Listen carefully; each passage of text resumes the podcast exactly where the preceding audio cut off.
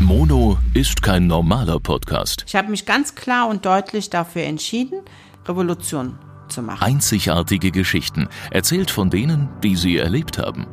Spannend, Die Polizei sind gekommen mit Hunden. persönlich, bin Aussteigerin aus dem Rechtsextremismus. dramatisch. Es hat bei mir dazu geführt, dass ich mit der Bundeswehr gebrochen habe. Hör jetzt den neuen Deezer Originals Podcast in Kooperation mit Stern. Auf Deezer. Dieser Originals. Wissensnacks.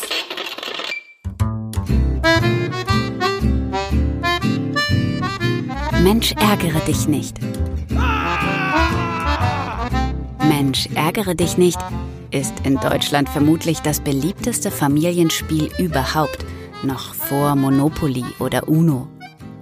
Zwar wurde es bereits 1910 auf den deutschen Markt gebracht, noch dazu von einem Deutschen, dem Unternehmer Josef Friedrich Schmidt, doch ist Mensch ärgere dich nicht beileibe keine rein deutsche Erfindung, sondern Ergebnis einer langen Geschichte, vor allem einer langen Vereinfachungsgeschichte. Und die geht so. Im vierten Jahrhundert breitete sich im asiatischen Raum ein Spiel namens Chaupur aus. Man nimmt an, dass dieses Chaupur der vereinfachte Nachfahre eines koreanischen Spiels mit dem Namen Yut ist.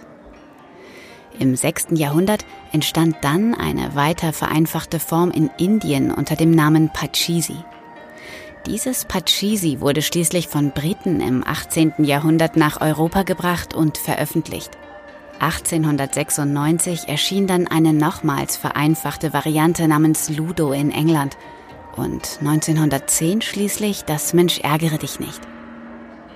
Ganz allgemein kann man Spiele danach unterscheiden, wie groß die Anteile von Zufall, Strategie und Rückkopplung sind, die in ihnen eine Rolle spielen. Das Zufallselement ist immer dann wirksam, wenn der Zufall in den Spielverlauf eingreift. Ganz oft sind es Würfel, die den Zufall im Spiel realisieren. Reine Würfelspiele sind Spiele, in denen der Zufall regiert. Unter Strategie versteht man den längerfristigen Plan, den ein Spieler verfolgt, um in allen überhaupt möglichen Spielsituationen den Gewinn des Spiels zu erreichen. In Strategiespielen regiert der Spieler. Schach ist so ein Spiel, weil es kein Zufallselement aufweist, dafür aber ein starkes Strategieelement. Aber noch mehr als das Strategieelement enthält Schach das Rückkopplungselement. Rückkopplung bedeutet für die Spiele grob gesprochen, dass die eigenen Spielaktionen die Spielzüge der Spielpartner stark verändern und dass diese wiederum maßgeblich die weiteren eigenen Aktionen beeinflussen. Spiele mit hohem Strategie- oder Rückkopplungselement sind also Spiele, bei denen man viel nachdenken und wenig würfeln muss. Spiele mit hohem Zufallselement hingegen sind Spiele, bei denen viel gewürfelt und wenig gedacht wird. Mensch, ärgere dich nicht ist so ein Spiel und das erklärt zum Teil auch seinen Erfolg. Allerdings kommt beim Mensch ärgere dich nicht noch eine weitere bedeutende bisher ungenannte Spielkomponente hinzu. Nämlich die Freude am Ärger der anderen, wenn sie rausgeworfen werden.